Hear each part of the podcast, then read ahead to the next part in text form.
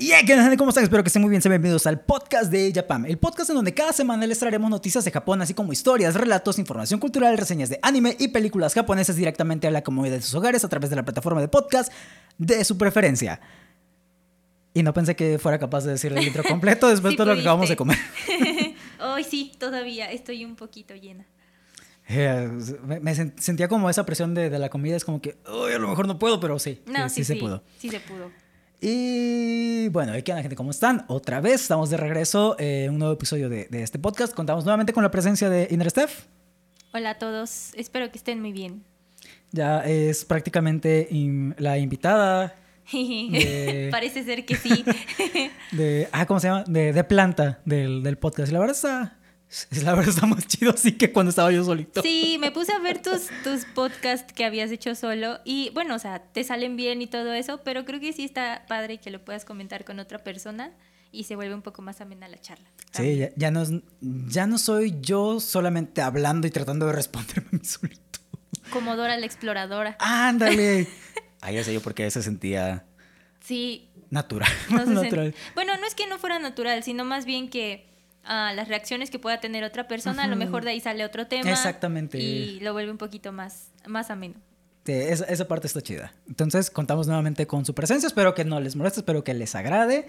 Y el día de hoy tenemos un tema, pues, rompiendo un poquito lo- los esquemas de lo que es el, el podcast. En, en el sentido de que es la segunda vez que hablamos de una película. Después de como un año con la de Tenki no Ko, cuando les traje la, la reseña, que la fui a ver con. Sí, fuimos con usted, juntos. Eh, cu- cuando salieron lo- los dibujitos de Irasto ya.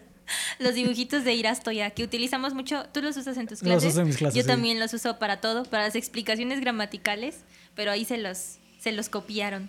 Eh, eh, para los que no sepan, Irasto ya es una página, es un sitio donde tú puedes descargar imágenes gratis, eh, obviamente de japonés, cosas relacionadas con, con Japón. Y son libres de, de derechos, tú las puedes utilizar en cualquier lado. Entonces, en la película de, de Tenki no Ko hay una parte cuando agarran al, al niñito. Ah, Que creo que en- en- son unos pósters o son unas unos revistas, pósters. algo así. Que aparecen la- las imágenes de Irasto ya son inconfundibles. Sí, sí.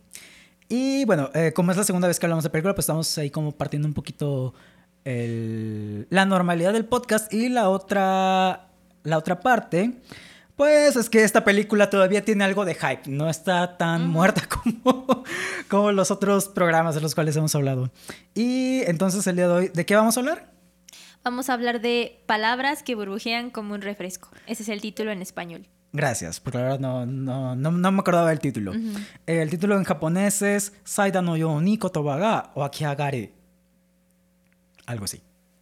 Eh, y bueno, para aquellos que no sepan, esta es una película que se acaba de estrenar relativamente poco. Hace como ¿Una semana? una semana y media, dos semanas. Ajá, no tiene máximo mucho. dos semanas que se estrenó en, en Netflix. Entonces, si tienen Netflix y quieren ver esta película, pues vayan a verla. La verdad está muy, muy, muy bonita. Ya vamos a hablar de ello en, en un rato. Sí. Eh, no es necesario especificar, pero obviamente van, van a haber spoilers. Entonces, si no la han visto la película, pues veanla primero para que se eviten los spoilers. Y si no les importan, pues adelante. Vamos a disfruten de, de esta plática, así como pues, nosotros vamos a disfrutar hablando de, de esta pequeña obra de arte. Porque, pues esta película ya desde el intro parte con algo sumamente, bueno, siento yo que es algo completamente diferente y me refiero al estilo de dibujo y sobre todo a la Mm. paleta de colores que manejaron al principio. O sea, no es nada que ver con lo que podemos encontrar en cualquier película o anime que encontremos en la temporada. Son colores más brillantes, más fosforescentes. Colores como fosforescentes. De hecho, yo- a mí me encantan porque hay eh, una serie precisamente igual de Netflix. Igual podemos hablar de eso en algún otro podcast. La serie se llama El Gran Farsante. Ay, esa no la he visto. ¿Sí está Ay, chida? está hermosa, me encantó.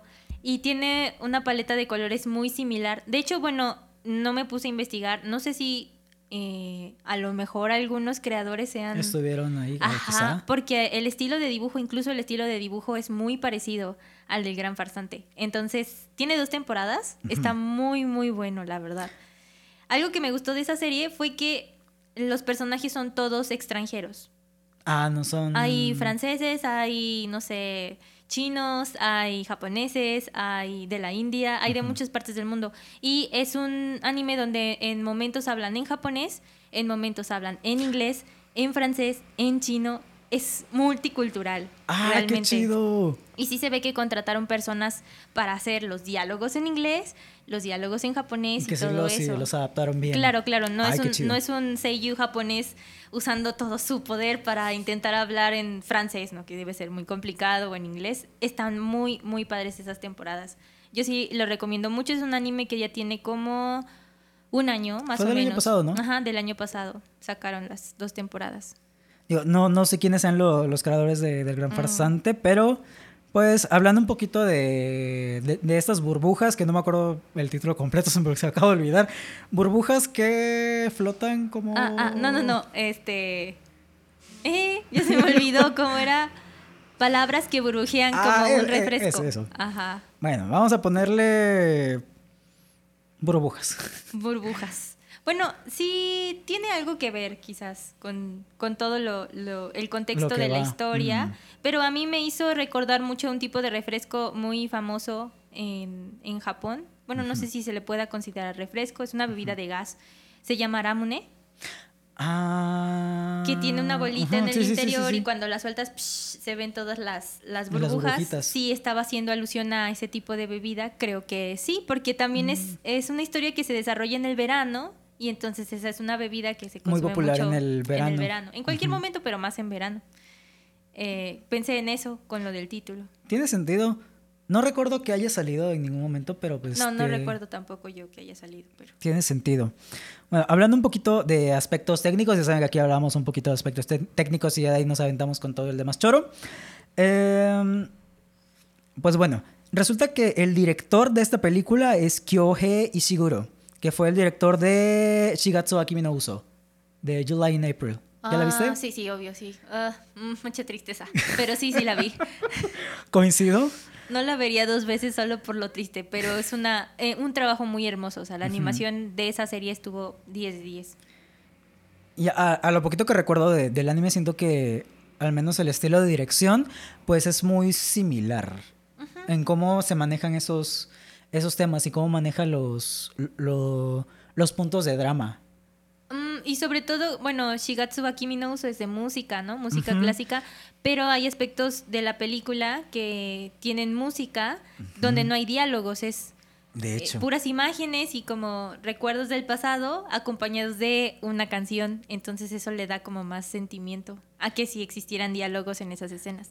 Sí, de hecho, es- ese fue un punto que, que, que me gustó mucho, que toman este punto de que no todo el resultado final, no, no toda la emoción de un producto audiovisual proviene justamente de la imagen o del diálogo, también proviene del, De del sonido, música, de la exacto. música, y me gustó mucho también cómo lo, lo- lo manejaron acá. Eh, a cargo de la... ay, ¿De cuál es? Del, del guion, nos encontramos nada más y nada menos que Daisato, conocido por Ergo Proxy, Wolframe y Cowboy Bebop. En serio, con Sí. Ay, a mí me encanta Ergo Proxy. No lo he visto, pero nada más con ver que ahí aparece Cowboy Bebop. Sí, sí, sí. Ya- Pasó a la historia de sí. los mejores animes jamás creados. Quieren, después les hacemos un episodio de, de Cowboy Bebop. Nada más que me, me descargo otra vez Blim, porque por alguna razón Cowboy Bebop está en Blim, junto a La Rosa de Guadalupe y como dice el dicho. Bueno, De hecho, esta película de Luces en el Cielo luces en el cielo. Ah, esa no la terminé de ver, no me está gustó. medio, eh, pero esa también está en Blim. De hecho, en Blim hay varios animes. ¿Es varios animes? Sí. Mm. Y en el diseño de, de personajes nos encontramos con Yukiko Aike, nuevamente de Kimi, eh, Shigatsu wa Kimi no Uso y de Acelworld. Y por último, en el apartado de la composición musical nos encontramos con Kensuke Ishio de Devilman Cry Baby y Ping Pong de Animation. Esa ¿No has última no la he visto, pero Devil Cry My Baby Sí. esa Yo creo que esa, ese anime marcó un antes y un después en el uso de las herramientas para empezar a, a crear nuevos anime, eh, quizás utilizando formatos poco tradicionales. de hecho Porque algo parecido a eso, no voy a decir que igual, pero Ay, ¿cómo se llama esta serie? Que también recibió varios premios, precisamente porque la animación no, es- no es tan pulida o tan cuidada, digamos. Eh, ah, se me olvidó su nombre. A ver si me acuerdo ahorita que estemos eh, eh, hablando de, lo demás. ¿De qué pero iba? es que nunca la, no la he visto, pero su, anim- su opening se hizo como que muy famoso y todo el mundo eh, lo estaba. el- la dirección es, creo que estuvo a cargo de varias mujeres. Incluso es un anime de Crunchyroll, creo. Ah, ah, O producido o patrocinado por Crunchyroll. Hands Off, algo así. Ah, pero no me acuerdo cómo se llama. no, no sé, no me suena. Lo tenía, ya lo tenía aquí y de repente ya se me olvidó. Pero ah, como en de estilo de, de animación de Devilman Crybaby, donde no hay como... Bueno, la paleta de colores es muy Es como más apagada, un más poquito apagada más. y los colores no tienen sombra. O Ajá, sea, son, son, hay- son planos. son planos. Una casa es roja y es toda roja, pero no tiene sombras ni tonos tenues. Ese tipo de animación. Y también eh, en las escenas donde hay mucho movimiento, cómo animan esa, esa parte como más tradicional. Es una mezcla de varios estilos. Sí, ¿no? que, que de hecho de esta película de, de burbujas, el, como, como le estábamos platicando, el, desde los primeros min- minutos van a ver algo completamente diferente a lo, que, a lo que están acostumbrados desde la paleta de colores que ya platicamos, son un poquito más fosforescentes, más chillones. Vamos a encontrar amarillos, verdes, Naranja. naranjas, colores que en algún otro anime pues probablemente no, no encontremos. ¿Dónde vamos a encontrar un naranja que no sea en el uniforme de Naruto o el cabello de, de Ichigo? Que, que no sea en parte del, de- del personaje, sino parte del entorno. O un amarillo de esos colores llamados chingame la vista. Porque prácticamente ese es el, el tono de, de- del intro, colores de, de ese estilo. Ajá, sí, exactamente. Eh, y de, de ese intro, la parte que me gustó mucho, eh, cómo lo animaron, fue cuando este niñito, el... Ay, no me acuerdo cómo se llama. El niñito, el que se roba la, la imagen de la idol, se... Lo, lo van persiguiendo por todo el centro comercial. Ah, sí. Uh, eso sí estuvo muy sí, bien la parte de la, del- de la bicicleta, de la patineta, cuando hace las vueltas, todos lo- los trucos, lo animaron muy chido. Yo siento que ahí sí debieron como que grabar a una persona real haciendo los movimientos y Ajá, copiaron eso, lo pasaron a dibujo. Porque Tipo rotoscopio, creo que se como llama. rotoscopio, Ajá. ajá. Sí, sí. No me acuerdo también cómo se llama el niño, pero también es un personaje eh, extranjero o half, porque es español, ¿no? Mitad Ajá, español su papá es español. y mitad, bueno, español o de algún país de Latinoamérica porque Mm, habla español. Porque habla español, exactamente. Y este, y eso también juega un papel muy importante en la película, el que el niño no sepa escribir las palabras Los kanjis, de- correctas. eso va como el final. Ajá, sí, sí, e- esa parte me gustó bastante. Sí, sí, como, ay, qué bonito. Sí, te digo, esa, esa parte me, me encantó cómo, cómo la animaron.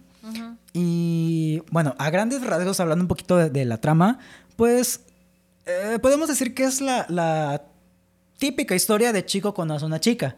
Sí, Porque sí, un chico conoce a, a una chica, chica. pero eh, estos dos personajes tienen sus, sus propios problemas. Tienen un. lo- los dos tienen un arco que a lo largo de la película van, van resolviendo. Quizá alguien un poquito más que, que, Que el que el otro. Pero a fin de cuentas, todo lo que les ha sucedido, todo lo que, lo que han pasado, lo- los lleva a tomar esas decisiones en, a lo largo de, de la película. Ujú. Que no es muy larga, dura como una hora veinte minutos. Es una hora veinte minutos, sí. Es no está muy corta. larga, está, está- De hecho, eso me gustó también, que no es muy larga. Y... Pues ya le... Como le estamos comentando, es la historia. Chico conoce a una chica, pasa el tiempo, pasan cosas, se enamoran. Lo, que- lo que me gustó de esta película es que desde un principio te plantean cuál va a ser el problema. O quizá no desde un principio, pero a la media hora ya te plantean cuál va a ser el final. Y no... Porque ya, ya una vez que se conocen, gracias a este, a este chico de la patineta, porque pues los dos están en, en un centro comercial que es donde se desarrolla casi toda, toda la, La trama, la- sí. la historia. Están viendo una carrera de, de bebés ahí en el centro comercial. a Una ver. carrera de bebé, sí. Entonces este chico se, se acerca y la otra chica es como una influencer de una, plagi- de una red social que se llama Curiosity.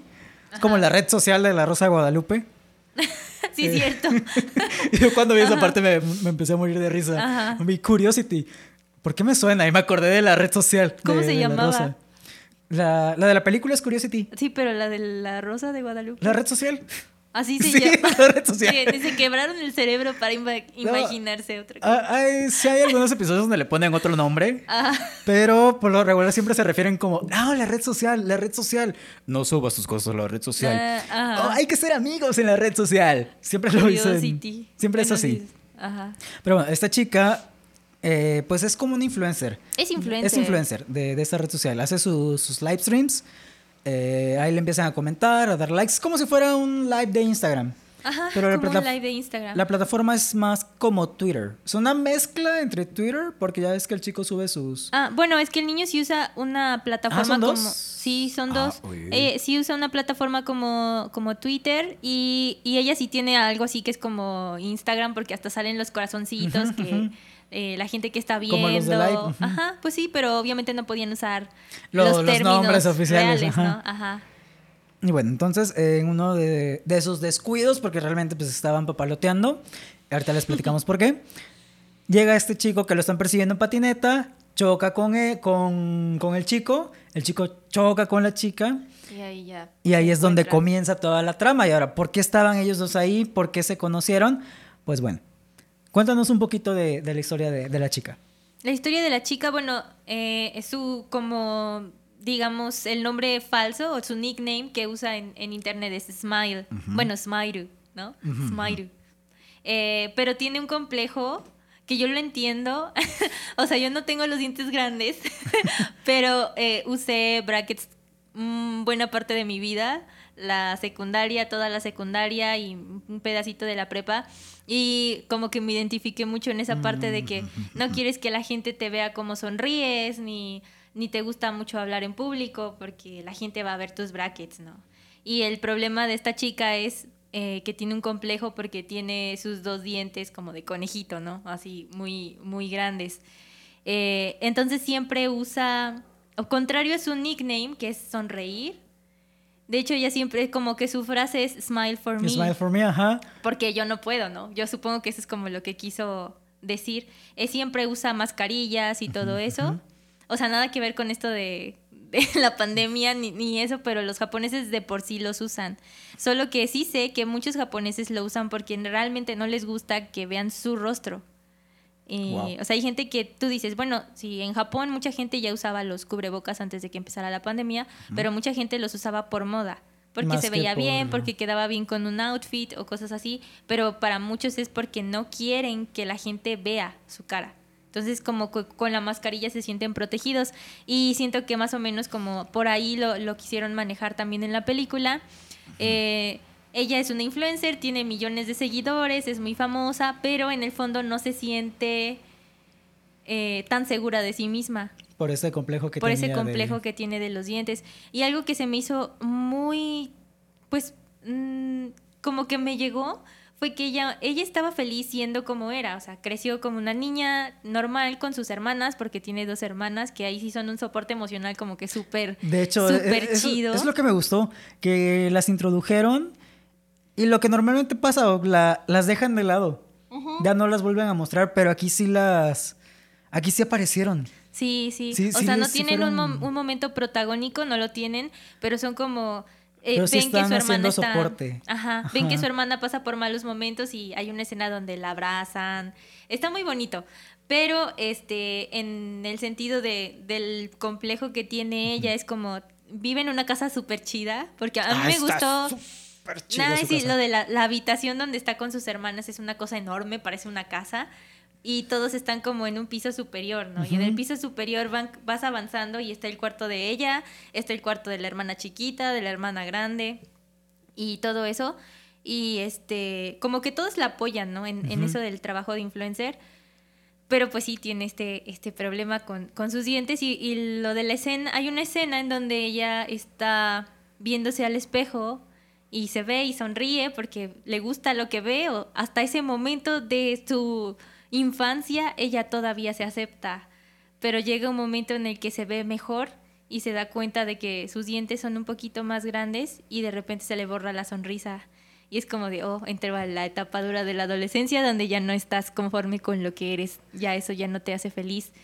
Y a partir de ahí empieza como que su complejo de, de tener los dientes eh, más grandes, que es un poco, pues como extraño, bueno, ahorita supongo que ya es diferente, pero hace varias décadas en la cultura japonesa estaba bien visto tener los dientes irregulares, como chuequitos, o tener un diente como salidito, como un colmillito. Ah, de hecho hay varios personajes de anime que tienen como el colmillito. El colmillito que, que sobresale. porque se ve tierno, porque se ve lindo.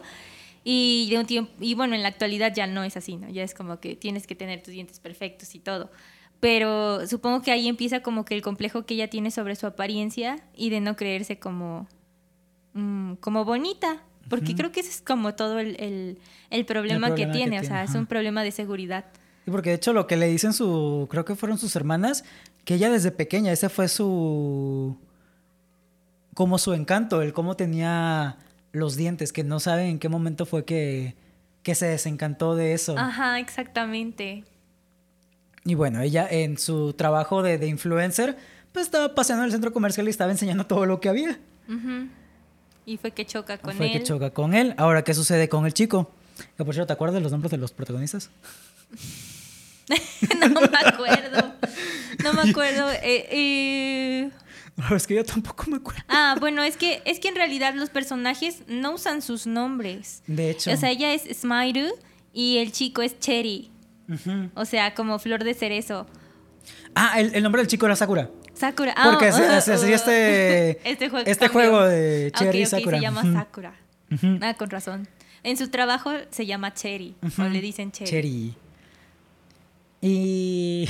es que no me acordaba el nombre por eso te pedí que hablaras tantito de ella en lo que me acordaba, pero no me, no me acordé.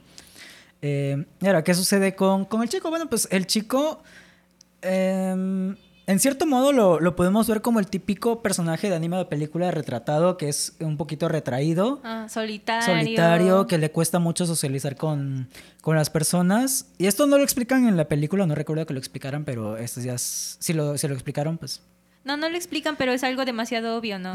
Eh, se la pasa con sus audífonos todo el tiempo porque no le gusta que la gente hable con él. O sea, ah, para mm. que no le hablen.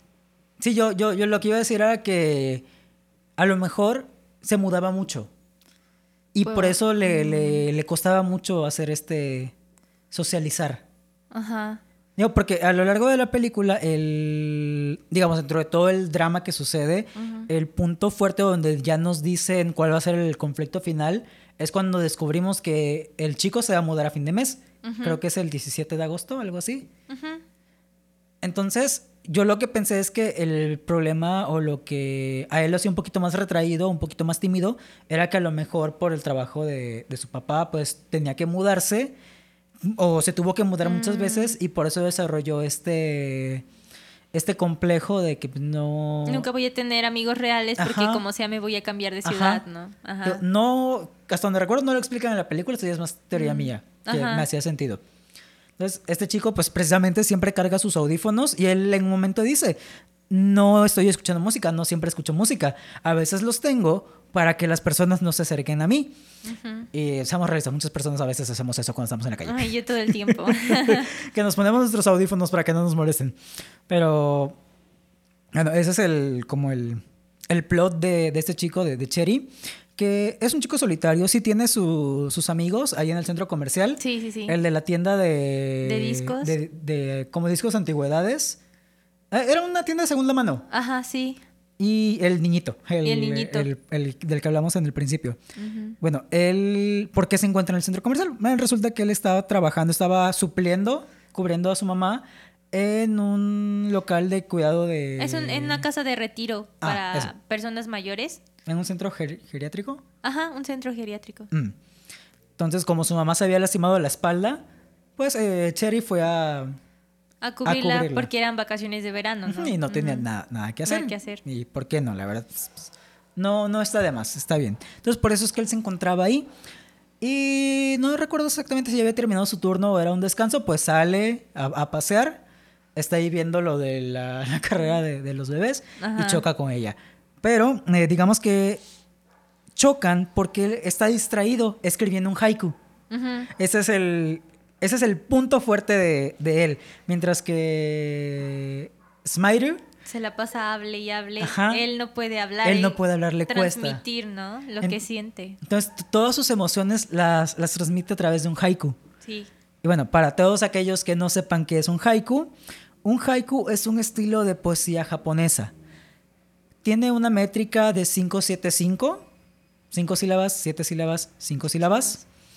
Y bueno, hay infinidad de poesía japonesa de ese estilo, no todos los poemas 575 son haikus.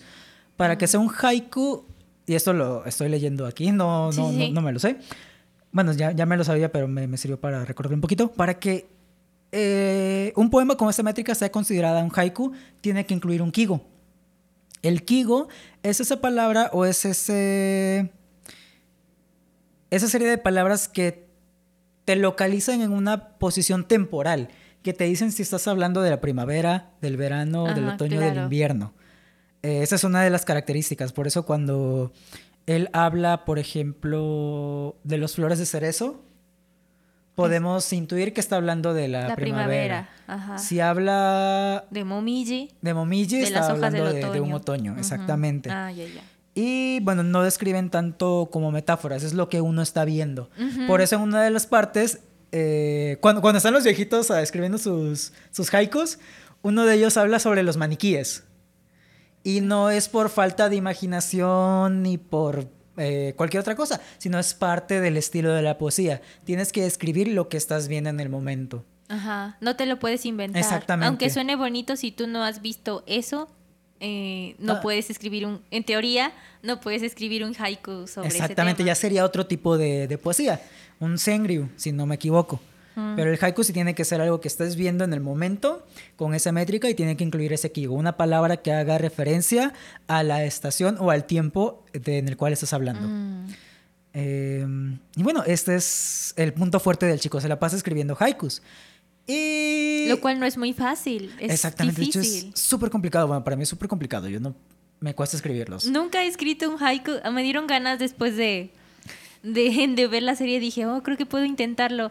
Pero realmente de los que he leído tienen una gramática un poco diferente a la que solemos emplear. Por ejemplo, cuando estudiamos japonés, algunos verbos quedan como cortados o están puestos en una forma gramatical diferente para que suene. También tiene, no es obligatorio, pero sí los sonidos eh, eh, juegan un papel muy importante. La combinación de ciertos sonidos que den, que como que hagan alusión a la imagen que tú estás Y aparte proyectando. que suenen armónicos, que no Que suenen suenen tan desfasados.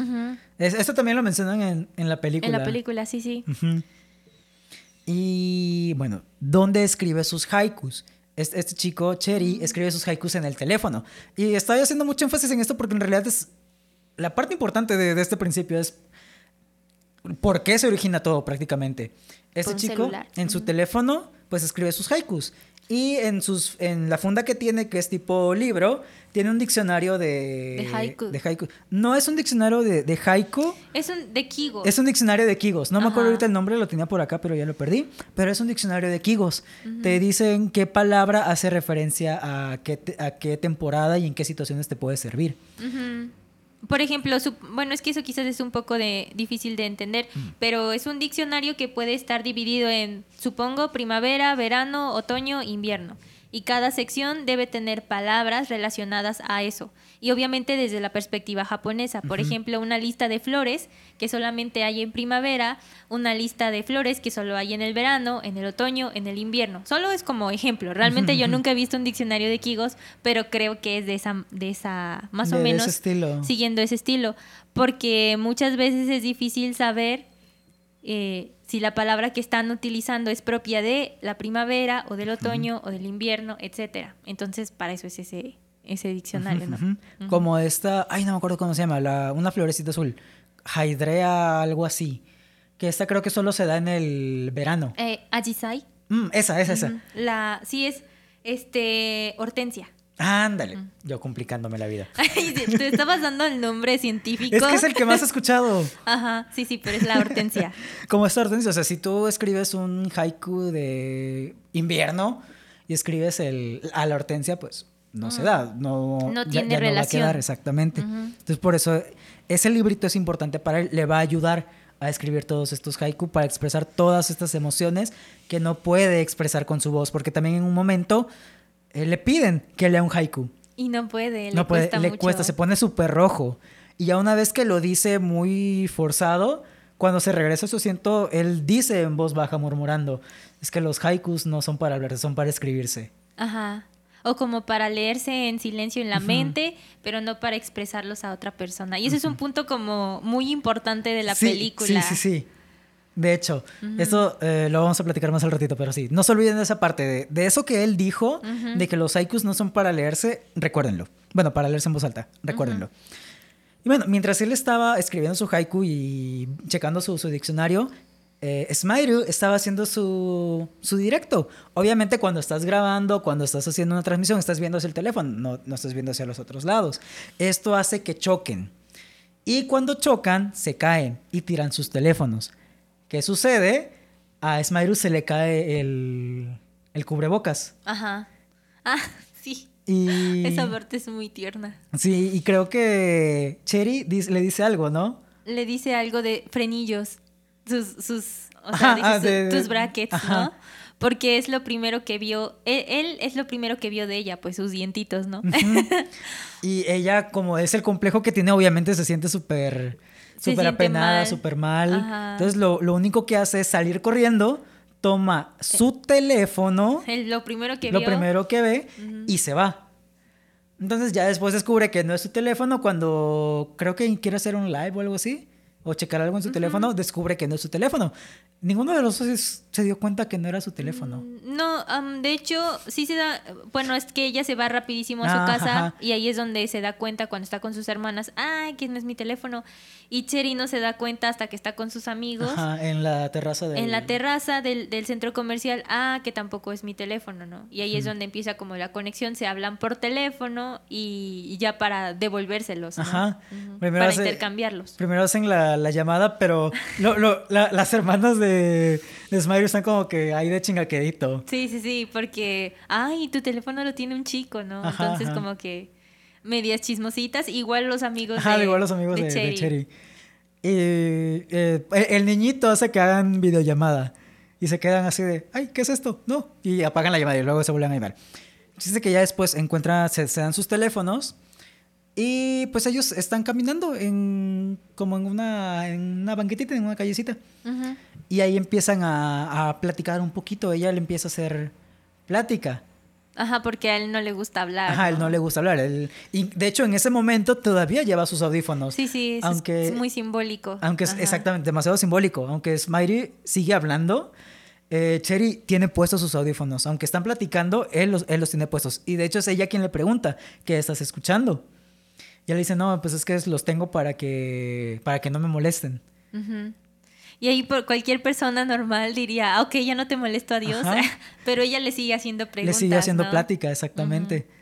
Y de ahí, pues se siguen platicando. eh, ellos siguen su vida tal cual. Eh, y bueno, para esto, Cherry sube sus haikus a la red social. Vamos a llamarla la red social. Me, A la me red gusta social, nombre. ok. Eh, sí, su- sube sus haikus a la red social, pero pues nadie los lee, na- nadie, lo- nadie los pela. Se parece a mis tweets. Yo por eso no uso Twitter, porque creo que todavía en Facebook tengo bastantes amigos que siempre me nunca dejan una publicación sin poner lo que sea. Pero Twitter es un poco más difícil que tengan alcance, ¿no? Necesitas muchos seguidores y muchas cosas así, como. Ajá. O postear ciertas cosas de cierto tema que sea como Que sean tendencia. tendencia para que- que para jalen. que. Ay, sí, eso no Mm. me gusta. Ella nada más publicó mi desahogo mental. O Mm, un tengo sí. hambre. Exacto. Eh, pero sí, él, él publica sus, sus haikus ahí, na- nadie los pela. Y creo que es en esta primera vez que se ven Ujú. Que él le dice que, que hace haikus y ella le pide que, que le diga un un haiku en haiku el de- momento. Ajá, y él se que- queda de... eh, Eh, no es tan fácil, ¿no? Tienes que pensar en la emoción del momento y la situación, pero sí le sale. Pero aún así le, le sale, se, se lo dice en ese momento y ella se queda, ¡oh, qué bonito! Y se empiezan a seguir en, en la red social En la red social, sí. y cada haiku que él publicaba Ella, ella le le daba, daba like. like, lo leía, le gustaba, él, le, le dio la, le dio el follow, que de hecho también estaban la- las hermanas ahí. En la hora de la cena. En la hora de la papá, cena, la- están, tienen prohibido usar el teléfono por, pues, Porque ya todo el etiqueta, tiempo regla, están con el celular. entonces como la, la cena es un momento de, de estar juntos, pero de ella familia, sí. está viendo lo- los haikus, luego llegan las hermanas a molestarle para que le dé like, bueno, para que le dé follow, lo sigue, el chico también está que le da follow en su... Y los papás en su casa también de qué le pasa, porque el niño hasta se para de la mesa y se va a su, a su a, a cuarto. su cuarto. Y están ahí de, de metichos mirando por la por el umbral de la puerta. Entonces, en, en esa parte es cuando no hay nada de diálogo y es una secuencia musical, de hecho. Que la verdad está muy bonita, es como si fuera un video musical. Sea, nos podemos olvidar de- del resto de, de- de los diálogos películas y tenemos un, un videoclip, prácticamente. Sí, sí, son, son, son extractos o, o partes de la película que se pueden sacar de contexto, se entienden y quedan muy bonitos. Algo así como Interestelar 5555 de Daft Punk. ¿Se los has visto? Ah, sí, sí, sí, lo he visto. A- algo así. No necesita diálogo, solo Ajá. la música. Ajá. Igual, con este extracto es exactamente lo mismo. Es como si estuvieran escuchando One More Time o, no sé, Aerodynamic. Solamente vieran el, el video de, de la canción en YouTube. Es lo mismo con esta parte. Y te puedes quedar con eso y lo entiendes. Ajá. Y no necesitas ver nada más. Sí. Y pues ya se siguen, eh, siguen interactuando en sus redes sociales, en la red Ajá. social. Eh, se, se- se siguen, le da like a, lo- a los, A los posts. a los posts. Él empieza a mandar corazoncitos en su, en su stream. De hecho, ahí tuve un flashback bien cabrón. ¿Por qué? Luego te cuento. ok. De, de estas relaciones todas bonitas que comienzan por la red social. tuve ahí un, un pequeño recuerdo, la verdad, sí, sí es un recuerdo bonito. Ajá. Bueno, sí, Bonito.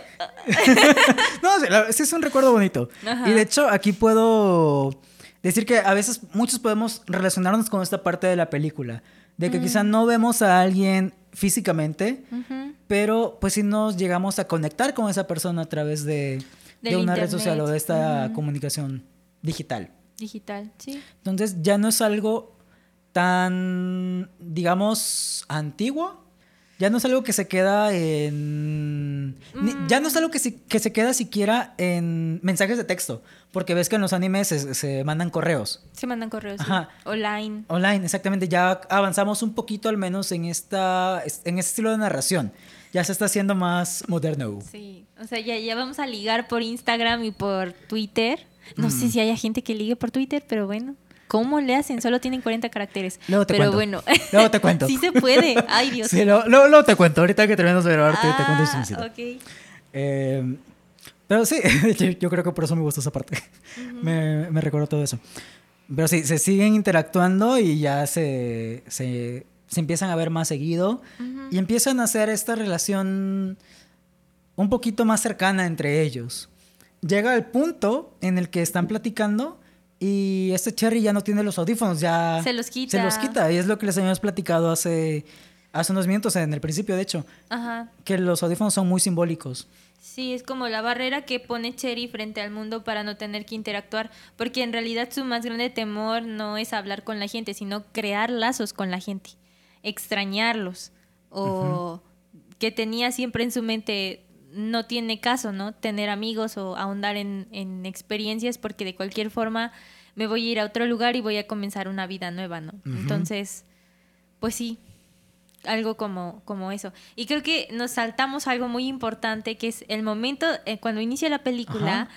el abuelo, Sí es cierto, el abuelito, se me olvidó el esa es la parte que a mí más me gustó, Sí, el sí, abuelo, sí. está- hay un viejito del geriátrico en donde Cherry trabaja, que está abrazando una caja de esos discos de vinilo grandotes, antiguos, pero es una caja que no tiene disco. Solamente es el puro cartoncito. Y entonces Cherry le dice, ah, otra vez estaba intentando buscarlo, ¿no? El disco, y otra vez no lo encontró y él ya, ya es un señor grande, pero a veces tiene momentos de lucidez muy Ah, impresionantes, donde dice cosas muy interesantes.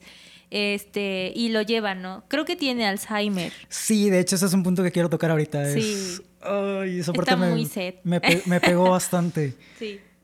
Y de hecho, apenas iba a llegar a esa parte porque yo ahorita iba a platicar cuando ella también empieza a trabajar en el, en el geriátrico. En el geriátrico, sí. Ta- eh, digamos, tanto es la conexión entre ellos dos que ella termina visitándolo una vez, creo que en el geriátrico. No, la verdad yo no me acuerdo por qué fue que ella terminó también Am, ayudando.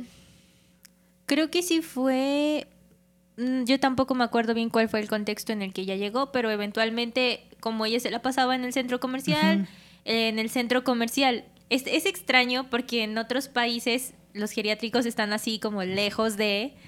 Pero en Japón sí, dentro de los centros comerciales hay bastantes locales de lo que sea, incluso como de aerobics para viejitos y todo eso, yoga para viejitos en los centros comerciales, por eso no me extrañó que hubiera como una casa, es que no sé si es un geriátrico como tal, No, porque es estas una personas casa de- una casa de retiro o algo así, porque los familiares sí se pueden llevar a las personas como a dar un paseo, pero pues eventualmente para pasar el rato, porque no se ve que sea un lugar como muy grande donde tengan camas y todo No, eso. nada más es para pasar el como rato para, pasar el rato, eh, los dejan ahí, ¿no? En, en ese espacio con otros viejitos. Nada más para salir de peda con los amigos.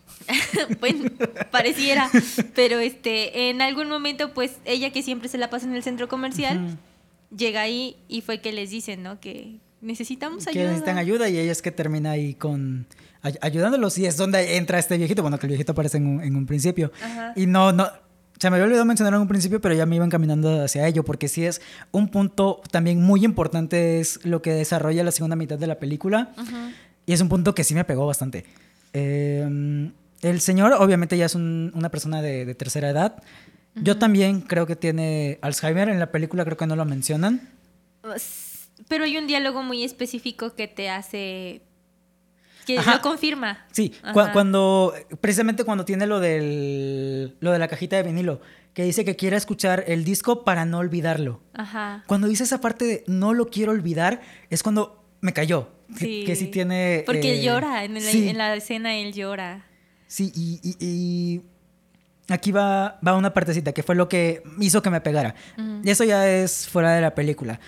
Eh, hay un disco conceptual que se llama Everywhere at the End of Time. Gracias, Leslie, por el trauma, por cierto. Eh, este disco de... No, no es cierto, en verdad, me, me encantó el disco. Eh, es un disco conceptual que trata sobre la demencia, sobre cómo una persona pasa todo su, su proceso de Alzheimer, desde Ah. que lo tiene hasta sus últimos momentos. Ok. Son cinco horas. Y no, no, no, no podemos decir que sea música tal cual. Bueno, sí es, es experimental, pero llega un momento en el que ya no escuchas melodías, ya solamente es- empiezas a escuchar sonidos así de... Hay cosas todas raras que si pones en algún lugar te van a decir que es algo satánico, diabólico, del diablo 666. Pero no, es parte de, de esta experiencia. Y bueno, eh, todo, este, todo este disco de Everywhere at the End of Time empieza con música tipo Big Band Jazz, de esta de la Segunda Guerra Mundial, Ajá. de los años 20, Segunda Guerra Mundial. Y, pero ya se escucha un poquito distorsionada. Y conforme va pasando el tiempo, se divide en cinco etapas. Conforme van pasando las etapas, se va distorsionando cada vez más. Primero lo escuchas clarito. En la segunda etapa empiezas a sentir que hay cosas medio raras, una variación que quizá no estaba en la, en la primera etapa. En la tercera etapa ya es algo más abstracto. Cuarta y quinta etapa ya no escuchas absolutamente nada. Y es el, supuestamente, o lo que intentó el artista, eh, demostrar todos estos pasos de, del El Alzheimer. proceso, ¿no? Ujú. Ujú. Entonces, cuando estaba escuchando este disco, que lo escuché por partes porque escuchar las cinco horas de jalón está pesado. No me imagino cinco horas escuchando. No. Cuando, Pero estaba, sí. cuando estaba eh, escuchando esa onda y me metí muy cañón en el disco, hay reacciones de personas que lo escucharon las cinco horas. O sea, hacía su live jugando Minecraft o haciendo otra cosa, pero escuchando.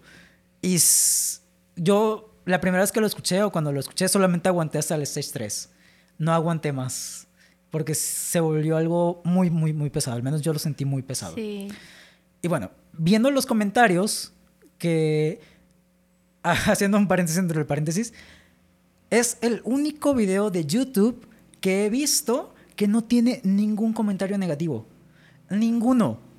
Todos, A pesar de que toda, siempre hay gente que Ajá, a pesar de- lista para criticar lo que Sí, sea. a pesar de que siempre hay un cagapalos, es como le llamamos en YouTube, perdón por la palabra, pero pues es la, la jerga Sí. de- del Internet. Siempre hay alguien, aquí nadie. De hecho, todos eran mensajes de personas que habían pasado por eso, de que, tenían, que habían tenido familiares que pasaron por eso, que le daban su apoyo a las otras personas. O eran personas que estaban sintiendo ese golpe y lo que ellos sentían. Eran, era pura, puras experiencias. Era, era un chat, mu- bueno, una caja de comentarios, una sección de comentarios muy bonita dentro de ese mundo oscuro de Everywhere at the End of Time. Y hubo un comentario que no sé qué tan cierto sea. Aquí si hay alguien, algún experto en esto, me, por favor corríjanos si es que no estamos bien. Es, es lo que yo leí en, en el comentario de YouTube de una de estas personas que dicen que ya cuando se hacen las últimas etapas de demencia, de lo que dicen las enfermeras y todo eso, la persona ya antes de fallecer tiene un rato de lucidez. Recuerda todo otra vez tal cual. Y de las primeras cosas que hace es tararear su, su canción favorita. Y ya una vez que hace eso, vuelve otra vez su lapso de, de Alzheimer y es cuando ya fallecen. O sea, de, de lo último que pueden hacer lúcidos es tararear su canción favorita. Oh, Entonces, cuando el señor dice eso, Ay, sí, Ah, ya de me que pegó. no, no la no quiero olvidar, Ajá. es como que, ay, espera, no, no. Como espera, de no". ya se está pre- ya se está preparando Ajá. para morir, pero antes de eso no quiere No quiere olvidar, olvidar esa la parte. parte. Ah, sí. Ahorita vamos a platicar porque ese, el disco para el señor es importante. Pero sí, e- esa parte me pegó bastante por ese, por ese Background comentario, que ajá, por ese background, exactamente. Y digo, vi esa escena y me acordé de- del disco y me acordé de los últimos minutos. Porque en los últimos minutos sí se vuelve a escuchar la canción principal, que dentro de, de todo el disco se llama ah, Memories of Burning Time, algo así, Bur- Burning Time, que es un, un extracto de otra canción de otra canción que lupearon y modificaron para ese disco, Claro. pero suena, esa suena al principio y suena al final. Suena, la, la vuelves a escuchar, la vuelves a recordar. Y después ya empieza el, el último stage, son como cantos angelicales. Ya es algo más solemne. Sí, ya te, ya, ya te está llevando Diosito. Sí, ya. sí, sí, Ay, es no. lo que intentan representar. Sí. Te- termina ese canto y es un minuto de silencio.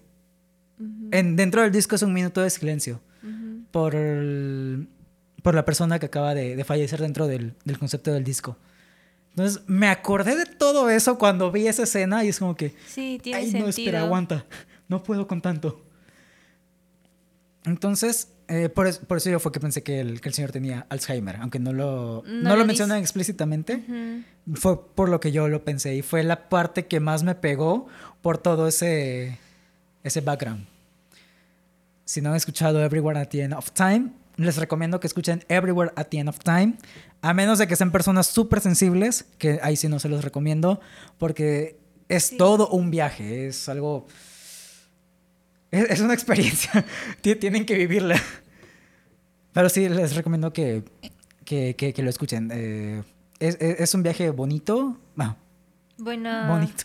te deja Es- es- mucho, sí. aunque es un poco doloroso, pero Sí, te, te sensibiliza ante ciertas cosas que en tu vida pensaste que siquiera ibas a pensar. ok. Y bueno, ya cerramos ese paréntesis de Everywhere at the End of Time, por favor. Ya no quiero recordar eso. Entonces, pues este señor no quiere olvidar la melodía del disco, pero solamente tiene la, la cajita. Y resulta que el señor trabajaba en una productora de discos, en una disquera. Él tenía su, su tiendita donde tenía un montón de, de vinilos. Y resulta que la segunda parte de la película, pues es eso, buscar el disco. Ajá. Buscar ese disco perdido. Y ya no solamente son ellos dos, sino se juntan todos. Aparece, bueno, sa- sale otra vez el niñito, el O sea, amigo, Todos los personajes todos. que intervienen vuelven a aparecer. Creo que solo las hermanas, o las hermanas también buscan. Creo No, la- las hermanas ayudan solamente en, la casita de retiro para el festival. Ah, sí, sí, sí, pero para la búsqueda Para del la disco búsqueda, no. no.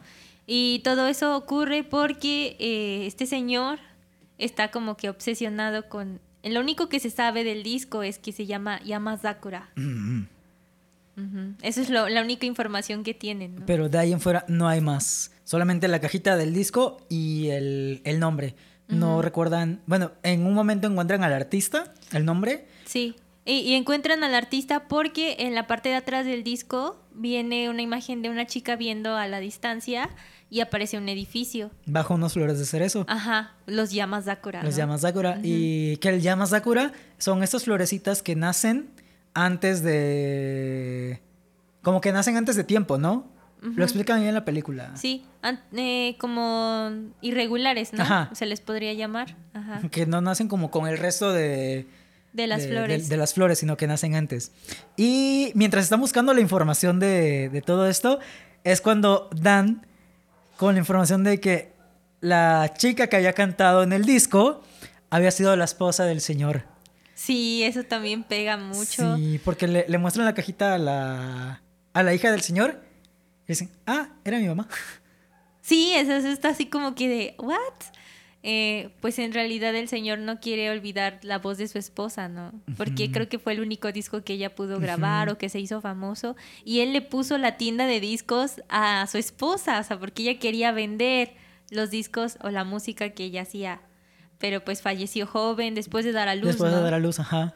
Y pues sí, ahí está como que todo el drama de, pues hay que buscar el disco, a lo mejor está en la tienda de discos tirada por ahí o em, eh, los el disco está en una caja que no es la del disco original, porque ya no lo encontraban en ningún lado. No, ¿no? sí, de hecho hicieron la, la búsqueda en, en todos los discos que tenían en la tiendita y en ninguno estaba. En ninguno, sí. Hasta que, de hecho, ya no sé cómo fue, si fue guion o qué, pero que deciden mover como el refrigerador.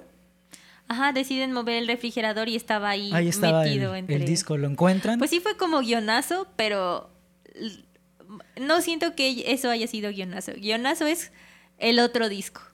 ah, sí. Eso sí fue guion. Dije, oh, y le mataron toda la magia, Bueno, que... pero sí tenía que pasar Eh, porque... eh, Es que en parte nos lo pusieron desde el principio, entonces tampoco Ajá. puede ser guionazo porque ya estaba preparado. ah, sí, ya estaba preparado.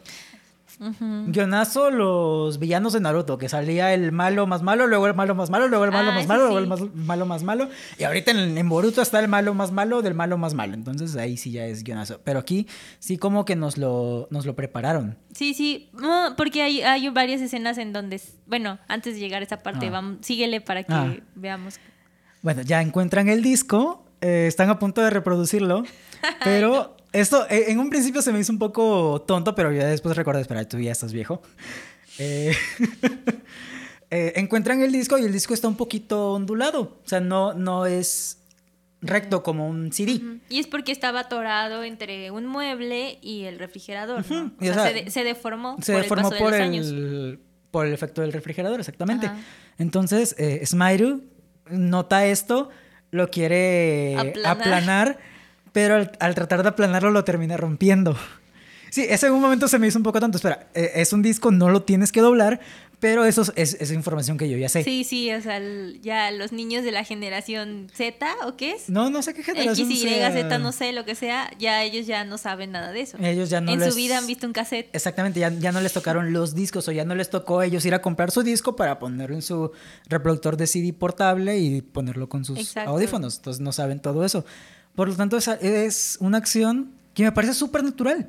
O sea, tú ves algo que está chueco, ¿Lo mm, quieres lo quieres aplanar, exactamente. Y bueno, se rompe el disco. Y el señor pues ya estaba súper emocionado porque iba a escuchar la voz de su esposa otra vez. Y cuando se desugó, ay no, espera, no lo haga. Ah, yo me enojé, me emperré. O sea, yo, yo, yo también me enojé, pero cuando me acordé, espera, eh, ellos no saben que pues, puede Ah, suceder yo no eso. lo justifiqué yo dije, maldita Smiley, no haces nada bien. Porque a- aparte como mi reacción era de, ya lo encontraron, ¿qué están esperando? Pónganlo. Sino que ahí la escena como que se corta entre que Smiley tiene que hablar con, con Cherry de que ella Ah, quiere que vayan mm. a los fuegos Ajá, artificiales. porque no lo habíamos mencionado, pero va a haber un festival por el aniversario del centro comercial. Entonces va- van a haber unos, unos fuegos, Fuegos artificiales, un festival. Y Smyro invita a, A a Cherry. Cherry. Pero resulta que el día de los fuegos artificiales es cuando Cherry tiene su mudanza. Ajá, obviamente. Para Sí. este, para este momento ella no sabía de la mudanza. Sí, o sea, Cherry no le dijo a nadie que se iba a mudar. Él- él- de hecho, él se lo quería decir a ella, pero siempre sucedía esta interrupción, nunca se Ah, lo sí, pudo sí. terminar de decir. Sí, sí, sí se lo quería decir, sí, es cierto. Pero nunca se lo dijo, entonces en ese momento también le iba a decir, me voy a ir, pero pues, sucedió otra interrupción y no se lo dijo. Pero eh, esa parte también tiene sentido, porque los reproductores de vinilos antiguos, pues tú no lo pones y ya suena, tienes que conectarlos a las bocinas. Y para conectarlos necesitas unos cables especiales, que son los que tenían guardados. Por eso es que se hace Ah, ese sí, corte, por eso es que fue a buscar unos cables. No. Ahí.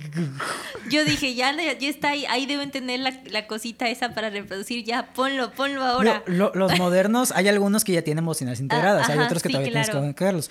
Pero en los antiguos, eh, tienes que conectarlos a, a sus bocinas. Porque hay algunos reproductores de, de vinilos que todavía necesitan ser amplificados. O sea, lo- Ah. está el reproductor, los conectas a un amplificador para que se escuche bien, el amplificador ya pasa a, las bocinas. Entonces, como es un reproductor antiguo, sí necesita estos cables que fueron a buscar. Esa parte también está, está justificada. Ok. Yo decía, no sé por qué lo están alargando. Ya pongan el maldito disco porque llevan días limpiando la tienda y pues ya, ¿no? O sea, yo, yo pensaba, el señor se va a morir mañana y por eso quiere poner ya el disco de su esposa porque ya mañana ya no va a despertar. Yo también pensaba eso. de- Sí. Porque de hecho el señor como que se desmaya una vez, ¿no? Sí, le da su depre. Que es cuando ya conocen a la hija de- del señor. Ajá. Y yo pensé, y ya se va a morir, no, no, espera, no, Sí. no, que no se muera. bueno, y aparte algo bonito del disco era que eh, era, un- bueno, lo, lo dicen en la película, era un- una especie de, de disco especial en donde está la portada de la caja, pero aparecen solo partes de la imagen central y en el disco aparece como el rostro del artista. Entonces también por eso era importante encontrar el disco, porque creo que no tenían muchas fotos de la mamá de esta, de la señora, ¿no? De la esposa del señor. Entonces, ya cuando ya lo encuentran, ahí se ve el rostro de la- del artista y ya sabemos, ah, ella es la que cantaba la canción que el señor quería. Entonces, al romperlo, se... Se, se hace añicos esa parte, o sea, Se es como la, la- la ilusión que tenía se, se rompe, se va. mm, Y pues se va la esperanza, porque prácticamente esa era la única copia que había. Sí. Hasta ese momento Hasta era ese la única momento era copia. la única copia. Que nosotros supiéramos, porque pues Sí. ya había otra. Entonces ahí obviamente... Ah, porque para esto también este chico, eh, Cherry, ya le había escrito un haiku a ella en la red social. Fue po- por, Ah, esta sí, parte sí. que... Ajá. No, no le decía que era para ella, pero era claro que era para ella. Obviamente, ajá. Y ella lo ve. ¿Y qué es lo que haces cuando ves una indirecta para ti en la red social? Eh, te vas de largo. No reaccionas. ¿Eh? Yo, yo hubiera pensado, ¿reacciono o no? Y así de le das un like. Ya lo vi. Ahí No, está obviamente like. en el sentido dramático de, de la situación. Ok, bueno. mm, Es, bueno, eh, considerando que es un anime y todo, toda esta narrativa, bueno, sí, sí. para frutos de la historia y lo que una persona dramática Haría. como yo Es pasar de haríamos largo. sería pasarnos de largo. Entonces e- ella, no Ok. reacciona. Es como el primer tweet Ajá. al que ella no reacciona. Ah, sí, es el único el que no reacciona. O sea, a partir de ese momento en el que se Ah. rompe el disco, es como que Mm, se empieza a fracturar también toda la relación porque ellos ya no hablan tanto. De hecho, cuando están practicando lo del, El baile lo del baile para el festival, Ajá. ellos están muy en su rollo, ya no están tan alegres o tan juntos como estaban en los ensayos anteriores. Y sus compañeros también lo notan porque lo- los voltean a ver así de, ¿qué pedo, qué, ¿Qué pedo, les qué pedo? pasó, no? Ajá. Y de hecho en esa parte, cuando Smiley le dice a, a Cherry que lo acompañe a pedirle disculpas, a disculpas otra vez a- al señor. Ah, sí, sí. Y... Eso me dio mucha risa Mm. porque cuando Smairu regresa con el señor a pedirle disculpas, él está así como que muy tranquilo, como de ya no me importa nada en la vida. que yo hubiera dicho, ay no, o sea, yo sí me hubiera puesto muy mal y es que era el disco de mi esposa y todo, pero bueno, el señor ya, como que él ya estaba en un... Es que ya se le había un- olvidado. No se le había olvidado, pero quizás él ya estaba en un momento de su vida en el que creía que pues algunas cosas, por mucho que las desearas, no se, Pues no se pueden- obtener. Y por eso lo tomó así como con madurez y lo Sí, tomó o- así de...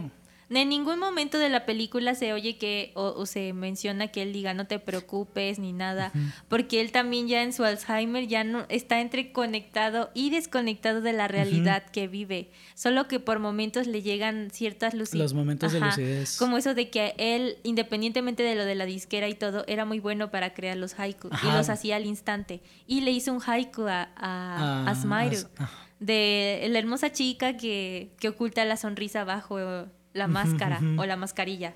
Cosas así, ¿no?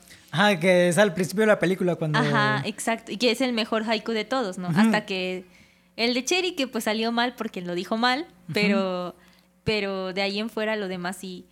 Y esa parte como que se la comen o no, no, no es como muy fundamental en la historia.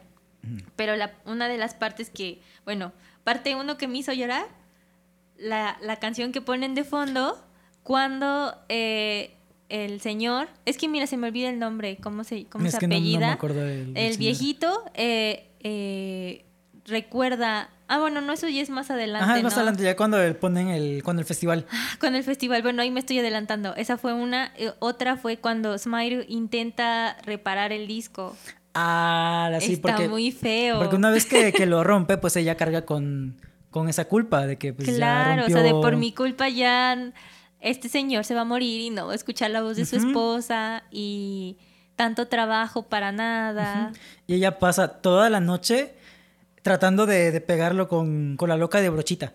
O sea, no sé si sea con la loca, pero sí es de brochita. Sí, es con la loca de brochita, esa no sirve, por cierto. Pero cada vez que intenta pegar un, un pedacito de disco Se- con el otro, se juntan se y ella dice, ah, ya está, ¿no? Y de repente lo suelta o le quiere eh, Pegar pegar la otra parte y es cuando todo se destroza. Entonces, ese es un momento también muy, muy... Muy emotivo, porque ella también se pone a llorar. Y llegan sus hermanas a consolarla, que es lo que habíamos Ajá, platicado hace un hace, de que hace no tiempo. son, no son personajes incidentales, Ajá. sino que tienen una función específica en, en la película. Quizá no aparezcan en el resto de la película, pero le sirven de soporte en ese momento. Que no, no, no sabemos si ella les contó todo lo que sucedió. Yo supongo que sí. Sí. Pero independientemente que les haya contado o no, estuvieron ahí para ella en ese momento. Fue es- e- ese pilar que le ayudó como con esta idea de que lo podía reparar o podía encontrar alguna otra solución o Ajá. de pedirle la- las disculpas al, al al viejito. Sí, sí, pero bueno, al menos esa imagen en donde ella intenta muchas veces, es una escena que dura varios minutos, pegar el disco y no lo logra. A mí me desesperó. Porque yo decía, es, es que, o sea, vas a pegar un disco, pon todo en, en una superficie plana y, y así Y ahí lo lo vas juntando como un rompecabezas. Sí, pero en realidad era la intención como de demostrar, bueno, ah, quizás como de, de transmitir que aunque muchas veces te esfuerces por reparar algo, cuando ya está roto, ya está roto. Y entonces eso es lo que a ella le provocaba el sentimiento de, no importa qué tanto me esfuerce yo al intentar pegar el disco, incluso si pego el disco, la canción ya no se va a ya escuchar. no va a sonar igual porque... O ya no se va a escuchar nada, ¿no? Porque, Sí, porque ya está dañado. Cuando tú lo cuando tú lo pegas, si lo pegas con el de brochita y lo juntas, parte de ese pegamento sobresale. Y eso es lo que se, escucha Y, pues feo. un disco de vinilo lo que tiene o lo que reproduce son los surcos. En los surcos se encuentran las como la una cosita electromagnética que es lo que contiene la información. O sea, lo que se reproduce, lo que tú escuchas no es el surco, sino lo que está dentro de. La aguja lo que hace es entrar en esa partecita y como tiene este material como imantado, lo que hace es escalar toda esa, toda esa información. Entonces, tú al pegarlo con el coloco pegamento que sea, ese pegamento va a sobresalir y va a entorpecer toda esa reproducción. Por eso, aunque lo, como dices, aunque lo, Lo compusiera, pegado, no ya no hubiera- iba a sonar igual. Sí. Y bueno, ya para esto, pues llega el momento de- del festival. Ah, porque esta chica todavía no sabe que, que, que Cherry se va, sino cuando llega la mamá de visita a la casa de, de retiro, que les dice... la mamá de ah, Cherry. Ajá, la, la mamá de Cherry, que llega y le dice, no, pues es que ya nos vamos a, a mudar. E- a ella le cae la noticia de, espera, ¿qué? Y él así de, no, pues sí, es que ya nos íbamos a mudar. Ah, es hasta ese momento ya estamos hablando de media hora antes de que termine la película. Sí, como, sí, 20 minutos. 20 antes. minutos. Y en tiempo de la película había pasado un mes, porque ya tenía un mes. Comenzó un mes antes de que Cherry se, se, Se fuera. fuera. Entonces, había pasado un mes y ella apenas se iba enterando. Eso también como que fracturó un poquito la, la La relación, que relación había. De por qué pasó tanto tiempo y nunca me dijiste que te ibas y todo. Exactamente. Y pues bueno, ya em- empieza lo... Cherry ya había empacado sus cosas desde un principio, había comenzado desde que comenzó la película, de hecho. También por eso es que yo pensé que ya tenía como esta costumbre de mudarse cada tanto. Porque si ya es algo que sabe que va a suceder, comienza de- desde antes. Desde- pues sí, puede ser. Y bueno, él ya empaca todo, ya se están yendo, están preparando todo. Y llega el momento de- del festival. Ya están todos en la casa de retiro eh, alistando los últimos detalles. Sabe- sabe- ya todos saben la historia del disco. Sí, les ya lle- el les llevan el sabe. disco ya pegado. Y de repente, una de las chicas que trabajaba ahí volteó a ver el reloj. Ajá. Y mágicamente el reloj. Ah, porque para esto, como ya les había comentado Steph, el disco tiene imagen. Pero tiene imagen en la parte de enfrente y en la parte de atrás. Es como si tomaran un disco de cualquier disco que ustedes quieran de música. Que tiene su, su portadita y en la parte de, de atrás tiene esta parte reflejante donde pega el láser. En este disco ambas partes tenían su imagen. Sí, estaba muy pro ese disco. Sí. Eh, bueno, para los que les tocó el Play 1, hagan de cuenta que es como un disco de Play 1. Tiene la parte de arriba reverso. tiene su imagen y en la parte de abajo no tiene imagen, pero es negra, para que tengan una idea. Entonces, la parte de enfrente era la, la foto de la, de la esposa del señor Y la de y atrás la era parte de atrás eran los fuegos artificiales del- de un festival pasado. Ajá. Entonces resulta que el reloj que tienen ahí en el centro, bueno, en la casita de retiro, Mágicamente era, era el disco. Es la contraportada o la parte de atrás del disco. La misma imagen de los fuegos artificiales. Y una de las chicas que trabaja ahí se da cuenta. Es como que, oh, espera, este tiene, ti- ti- tiene la, la forma. Vamos a ver qué, qué tal. Lo bajan. Y sí, era un y disco. sí, era, era, era ese disco. Le quitan ya nada más la partecita de la pila, la- las manecillas, y ahí lo tienen. Y es cuando a Smyru se le ocurre una idea para despedirse de, De Cherry. de Cherry. Porque hasta ahí incluso hubo problema porque eh, eh, Smyru entiende que, que Cherry le dice, sí, vamos a los fuegos artificiales. Ajá. Pero en, en realidad solamente llega, llegó gente a interrumpir y que como, como que la Preguntando algo. comunicación- Ajá. Y le- él le dijo sí, pero la otra persona. Y Cherry, eh, Smyru Y- pensó que era ella. Era ella, ajá. O sea, también ese es problema del japonés. Sí. que estaba, demas- la- estaba demasiado ambigua esa oración. Entonces no se sabía a, a quién iba dirigido las palabras, ¿no? Y pues bueno, ya el nuestro Cherry se nos va. Sí ya, se va. Sí se Ah. va. Yo, yo pensé que, que no iba a suceder algo mágico, pero sí se va. Bueno, sí sucedió algo mágico. Ah, pero- bueno, sí, pero pues. Pero de que ya se iba el morro, ya se iba. O sea, o sea, ya, ya tenían todo empacado, él ya estaba en el carro. Sí. Y le llega una notificación de una transmisión de la red social. De Ajá. que Smile estaba transmitiendo. Entonces, cuando él deslizó la notificación, yo pensé que era deslizarla para no verla. Ujú. sea, es yo- para verla. Y era para verla y dice, oye, espera, sí, sí le va a ver, a ver qué sucede. Y sí, ve que están mostrando el festival. Ajá. O sea, que Cherry, eh, perdón, Smairu está transmitiendo el, el festival. Eh, va a empezar la, la canción que iban a bailar, la original. No me acuerdo cuál, cuál era, era. una muy antigua que como que. Ajá, no pero era tenía- un baile tradicional. Ajá. Eh, ya, ya estaban en la torrecita, que tiene un nombre, pero no me acuerdo cuál es. Ya estaban todos vestidos, ya estaban. eh, ya los estaban presentando. Y el chico que trabajaba en la tienda de segunda mano, que había salido en un principio, Ajá. es el encargado de, de la música ahí. Entonces pone el, el disco. Y en lugar de sonar la, la canción que planeaban. Ajá. ponen el disco de- del señor. Y- Ajá. Ay, yo te juro que ese momento se me salieron unas Ah, yo lágrimas. sí, ahí también lloré. Ese, Sí. fue el otro momento porque, eh, de hecho, esa canción de Yamazakura es de Taeko Onuki. A todos los que les guste toda esta onda del city pop, ya escucharon alguna canción de Taeko Onuki. En los 80s fue muy, muy famosa, incluso desde los 70s, me parece. Y eh, bueno, antes pues la música era como más retro, etcétera, pero ya eh, es, una can- es una de las pocas cantantes japonesas Ah, ya la encontré. que hasta la fecha sigue sacando discos. Porque con todo esto del city pop como que regresó esa onda y ella ya eh, es más como artista como de canciones como de OST para películas, etcétera. Pero si han visto películas de estudios Ghibli y si han visto El viento se levanta, Kazetachinun. Ah, bueno, hay muchas canciones de, de muchas películas de estudios Ghibli que están hechas por cantantes que digo yo tienen una voz antigua. Es como, Mm. es una voz que pueden grabar un disco ahorita, pero su voz tiene algo antiguo, como de disco de vinilo, o no sé cómo expresarlo, pero es una voz que ya no encontrarías actualmente.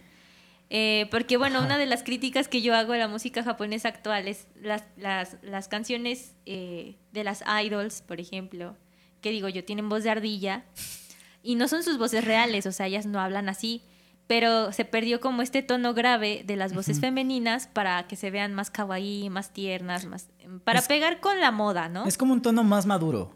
El que, el que maneja. Entonces, eh, en películas de estudio Ghibli como Kazetachi hay un hay Yumi Arai, es una, es una cantante igual de la época, de los ochentas, tienen una voz así como melancólica que te remite a los recuerdos y todo eso.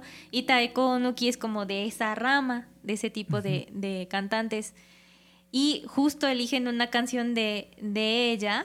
A mí me sorprendió que todavía hiciera música. No sé cuántos años tenga, si como 70 años, más o menos como 70 años o 60 años debe tener ella ahorita. Este. Mira, no te puedo decir su edad, pero en Spotify el disco más reciente que tiene es de 2015. ¿Ah, en serio? Bueno, pero debe salir Yamasakura. Sí, de hecho está Yamasakura. Y eso es de este año, ¿no? Es como su canción más antigua. No es, no, no es nueva para la película. ya es viejita. Ver. Me aparece Yamasakura y estoy viendo la, la portada. Deja checo la discografía. Eh, eh, eh, Yo pensaría que es de este año, o sea, que la, hicieron esa canción para la película. Para la película. Yo también pensé. Ah, no, sí es original. Sí es original, sí, ¿no? Sí, sí, sí, debe ser de este año. Sí, es de este año. Aparece. De hecho, el soundtrack de la película ya está en Spotify por si lo quieren escuchar. Sí, sí, ya está. Yo ya los descargué. Y este, como que tiene este aire nostálgico muy bonito y es justo eh, la, otra de las partes que se puede extraer bien de la película y lo entiendes todo. Es como los cinco minutos, los tres minutos de Op para mí fue como los tres minutos de Op. No he visto Op. No, pero nunca has visto el ¿No? ¿en serio? Por Dios, yo tampoco he visto Op completo. La verdad, la película no me, no me llama la atención, pero siento que vale mucho la pena por los primeros minutos en donde cuentan la historia de la pareja desde que se casan hasta que la, mm. viejita se muere porque se enferma. Oh. Pero es toda una historia de amor contada con pura música. No hay diálogos, no hay nada de eso. Que es básicamente lo que sucede en esta película. Es básicamente lo que ocurre en la película esta. Y también pues el, eh, esa escena es de cuando ponen la musiquita para que bailen, eh, para que hagan el baile tradicional, en realidad el viejito está recordando todo lo que, lo que vivió desde que conoció a su esposa, cuando era idol, bueno, cantante, cuando le pide que se casen, cuando se juntan. Todo hasta que... Cuando hace lo, del disco, cuando están maquilando. Porque, ajá, porque también resulta que la persona que tomó la foto de la contraportada fue él. Era él. Y yo, y ahí también me puse a llorar y todo eso. Sí. era, era una parte como que muy intensa. Siento que es la parte, bueno, no es la parte más intensa de la película porque a fin de cuentas ellos no eran los protagonistas, pero es como la contraparte de un amor joven que están haciendo en la actualidad y del amor que vivieron el viejito y su esposa. su esposa, porque, porque la esposa también tenía ah. los, dientes de, conejo. Sí, eso fue como, fue raro. Un poquito. Fue un poco raro, pero también tenía los dientes de conejito como Smairu. Entonces era como que la historia se repite, ¿no? Era parte de la conexión entre, entre ellos. Ajá. Y, y sí, o sea, ustedes están viendo la escena, están escuchando la, la canción y sí estamos viendo los recuerdos, no es que nosotros intuyamos que, el Señor lo, lo, ve, sí estamos viendo las escenas, vemos cómo se conocen, cómo hacen la, la, maquila de los discos, cómo toma la foto, de hecho vemos la escena de, de, la foto, los fuegos artificiales, cuando se dan su primer beso. Cuando nace su bebé también, creo, eso ya no, eso ya no, no me acuerdo. No, pero, o sea, juntan todo y es una escena súper, súper, súper emotiva. O sea, la verdad, yo, yo sí lloré, se me salieron mis lagrimitas en, en esa parte. Y mientras está pasando todo esto, eh, otro de los personajes secundarios que no había mencionado hasta ahorita porque se me había olvidado que existía, eh, eh, forma parte del plan, es el, el hijo del señor. el hijo del señor que sale corriendo porque ya tenían planeado por dónde, o sea, ellos ya sabían por dónde iba a pasar el carro de Cherry que estaba cerca del centro comercial. Ah, no, no es su hijo, es su nieto. Ándale, es el nieto, el nieto, eso, eso. El nieto del, del viejito.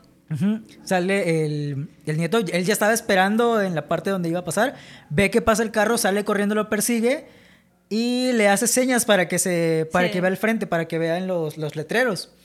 Y en los letreros, ahí en las señales de, tránsito, pues e, el niñito, que no lo había mencionado antes, pero él hacía grafitis, eh, se dedicaba a hacer grafitis en japonés para practicar su japonés. Eh, que es lo que había mencionado Steph, que lo escribió un poquito mal. Sí, porque hay muchos kanji en el japonés que se leen igual, pero tienen significados diferentes, ¿no? Entonces el niño siempre confundía las palabras. Confundía los kanjis. Entonces hizo, escribió creo que uno de los, de los haikus. Eh, des- eh, escribió el haiku que le había dedicado eh, Cherry Asmairu en- en las señales. Pero eh, este haiku no me acuerdo ahorita cuál era, pero llevaba la palabra kotoba. Que valga la redundancia, kotoba es palabra. Eh, llevaba el kanji de kotoba, Ajá. que es el que el, el niñito confunde con el de diente. Ajá. Las palabras que ocultas me gustan, era el, El el haiku. haiku. original. Ajá. Pero en el significado que escribió el niñito, el diente que ocultas me gusta. Porque era ha, era de kotoba, de palabra, pero también de hoja. Entonces, bueno, ahí es un poco más Bueno, ahí difícil. ya es un- un si no rollo. has estudiado japonés, pero es un, es un kanji diferente, un carácter chino diferente, que se le ha, y ha significa diente, pero ha también significa hoja.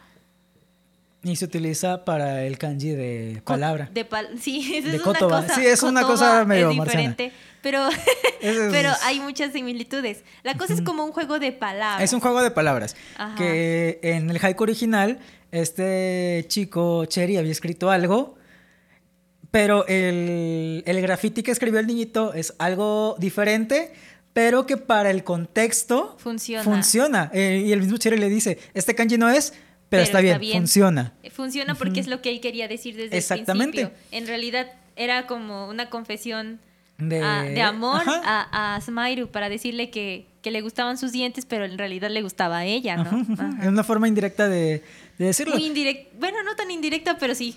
No, medio oculta ahí por el, por el kanji. Por el Más que nada por el kanji. Pero ella lo Eh, entendió. Sí. Ajá. De hecho, creo que fue ahí también donde empezó a. como con esta onda de, cuando llegó el otro tweet de que ya no le, le dio like. Ajá, sí, sí, porque se dio cuenta de que ya eran indirectas para ella. Mm. Y bueno, entonces, este. Cherry ya iba en el carro con sus papás, ve este haiku.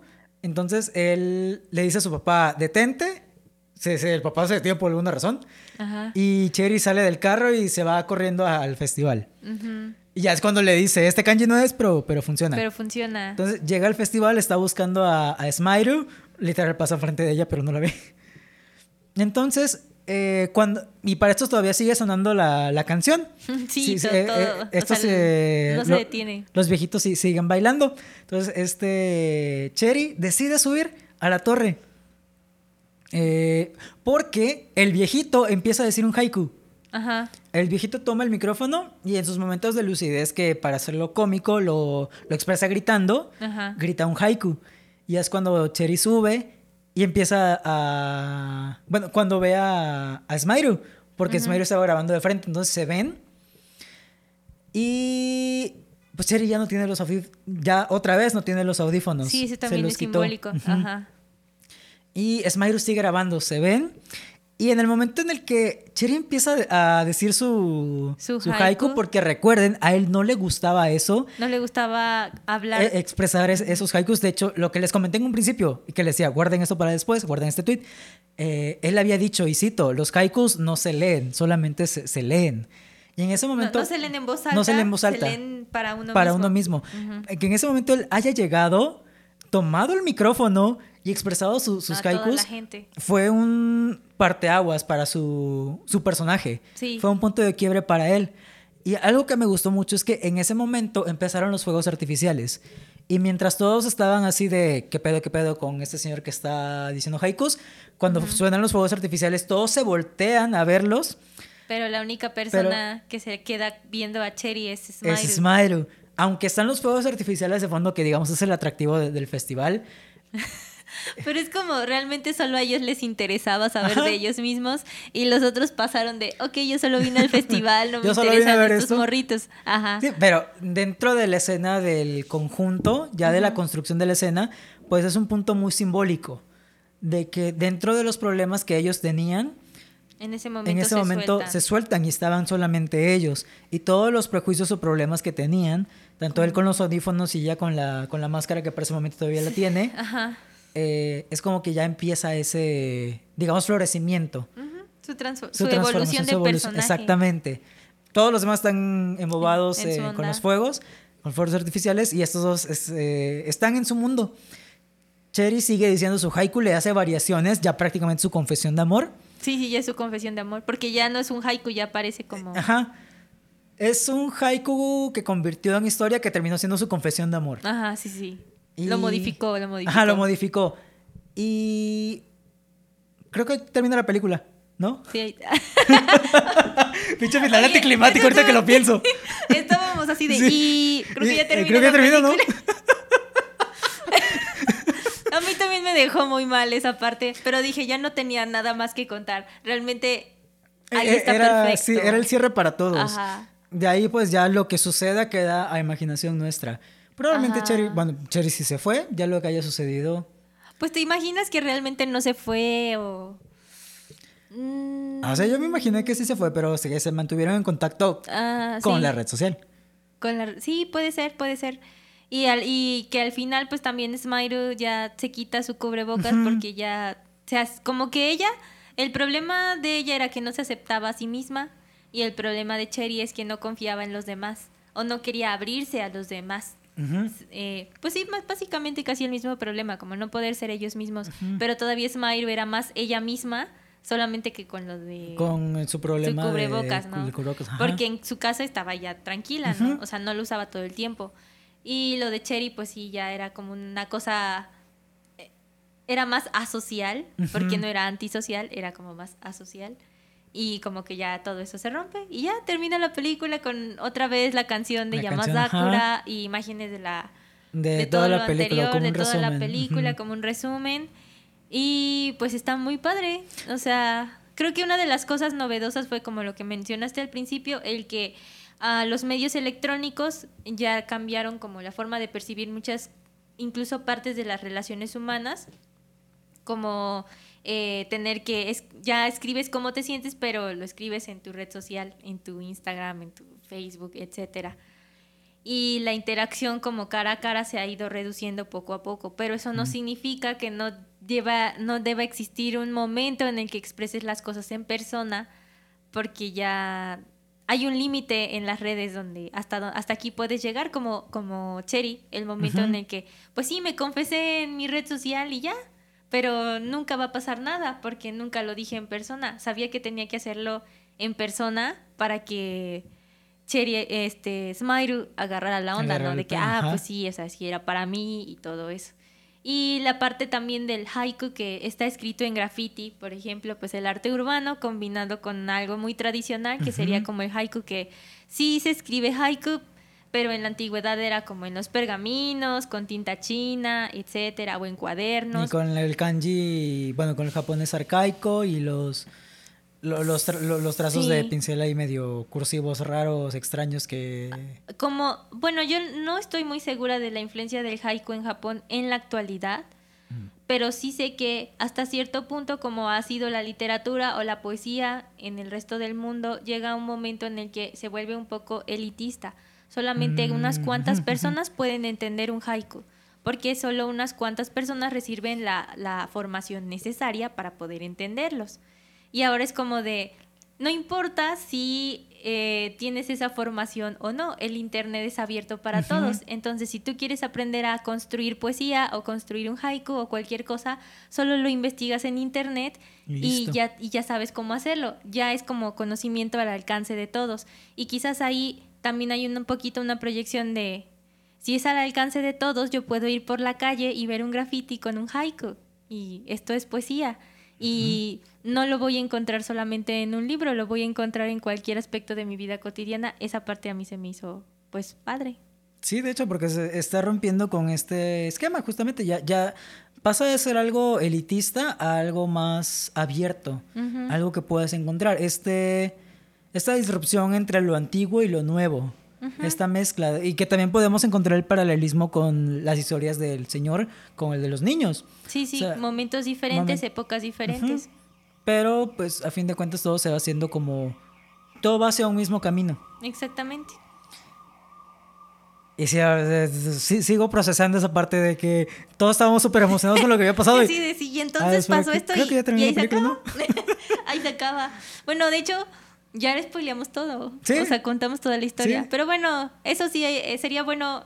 ah, incluso así como que debe haber partes de lo que narramos que no se entienden bien hasta que ya lo ves. Exactamente. Entonces, no se pierden de nada. Si escucharon el episodio no- y no han visto la película, vean la película, en verdad. Lo que les platicamos es súper superficial, súper superficial. Es bastante superficial. Sí. Y aunque lo que llevamos de episodio es lo mismo de la película prácticamente, eh, vean ustedes también la... Sí, cierto. Ve- vean ustedes también la película. Neta. No manches. Ok. o sea, nos aventamos la película. es que yo, yo dije, híjoles, ya con este vamos como a la mitad. Dije, creo que estamos contando todo. Sí.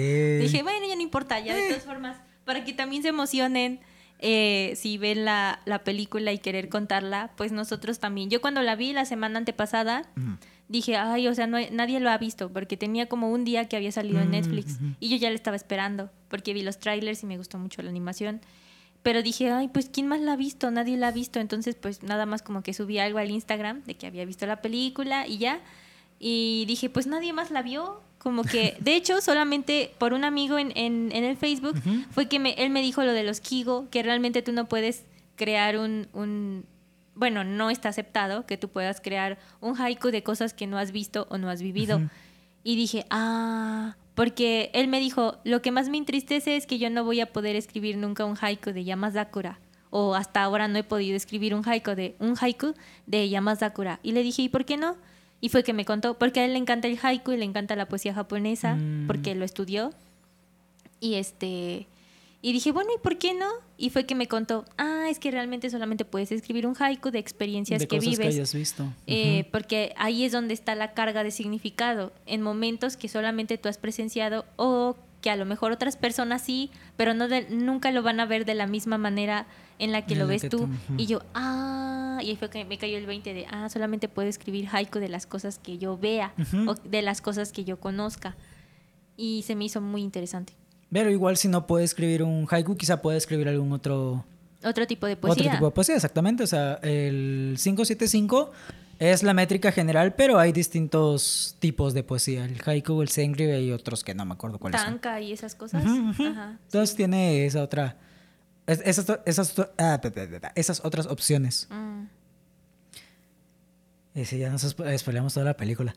Ya, pues ya ni modo, ya. Eh, vean la película, en verdad. De todas está, formas, sí. está hermosa la película. ¿Qué calificación le das? 10 de 10. Definitivamente. Bueno, sí, ¿cómo, con- ¿cuál es tu 5 Ah, de 5? Es que yo lo manejo con 5 de 5. Bueno, 10 de 10, no hay Ajá, problema. 10 de 10, 5 de 5. 10 de 10, también, definitivamente 10 de 10 se lo lleva. Música, animación, eh, Historia. historia, todo. Yo, yo sí le doy ese 10 de 10. Ya desde que me ponen los colores súper eh, Saturados. saturados y colores que no suelo ver, ya desde ahí me ganaron. Ajá, porque no se ve mal, o sea, no se ve como psicodélico, Ajá. así como de, uh, como No que me es- lastima la vista. No es cuando pones un fondo blanco con letras amarillas Ajá. o un fondo amarillo con letras blancas. O sea, Son sí- colores que van muy bien. Sí se ve bien. Entonces, sí, 10 de 10. Es una Obra maestra. eh, obra maestra, es una hermosura esa película. Entonces, véanla, se las recomendamos. ¿Cómo se llama en español? Eh, palabras que burbujean como un refresco. Ok, palabras Así que, lo tradujeron. que en inglés es Words Bubble Up Like Soda Pop. Ay, suena bonito. Y en japonés es, ahorita les digo, porque ya perdí el título. Cider, Ah. no sé qué. Saida no yo ni kotoba ga wakigaru. Así la puede, bueno, les va a salir en, en- en Netflix. No si tienen Netflix, la pueden ver. Pero si no, ya debe estar en cualquier lado. Eh, ya, ya está en cualquier lado. Ya la vi, la- me la topé en JK. ok. Pero traten de verla de manera Legal. legal. para que nos sigan dando estos, estos productos, porque esta es una obra original, o sea, no está basada en ningún manga. En es- ningún manga, ¿no? Es una obra completamente original. Entonces, para que nos sigan dando todos esos productos de calidad muy chidos, pues apoyemos a, a la industria lo más que podamos. Y bueno, nuevamente vean la película, en verdad es una completa hermosura, es una obra maestra, tiene la recomendación de los dos, tiene el 10 de 10 de los dos. Y bueno, si les gustó este episodio, no olviden compartirlo con todos sus amiguitos. Si son como nosotros que no tenían con quién platicar acerca de la película y por eso le spoileamos y por eso toda. lo spoilamos todo, Ajá. pues también compártanlo con todas esas personas. Si tienen algún comentario, pueden enviarnos algún mensaje en nuestras redes sociales. Los pueden encontrar como Iyapam, arroba Iyapam en todas las redes sociales. Pueden encontrar a Steph como Inner Steph en Instagram. Y ya tengo un blog de historias cortas, también está ahí en, en, en mi descripción del perfil de Instagram por si quieren pasar a leer. Son Eh, cuentos. En la descripción de- de- del episodio del podcast va a estar el link a, a su blog. Está muy chido, 10 de 10. Eh, va- vayan a verlo y pueden encontrarme a mí como arroba Sir Oscar en Twitter e Instagram. Estoy activo en los dos. Y pues nada, ¿algo más que quieras comentar? No, ya. ¿No? Ya. Bien, eso va a ser todo para nosotros en el. Yo soy Sir Oscar. Nos vemos en la, en la- nos vemos en la que sigue. Bye. Bye.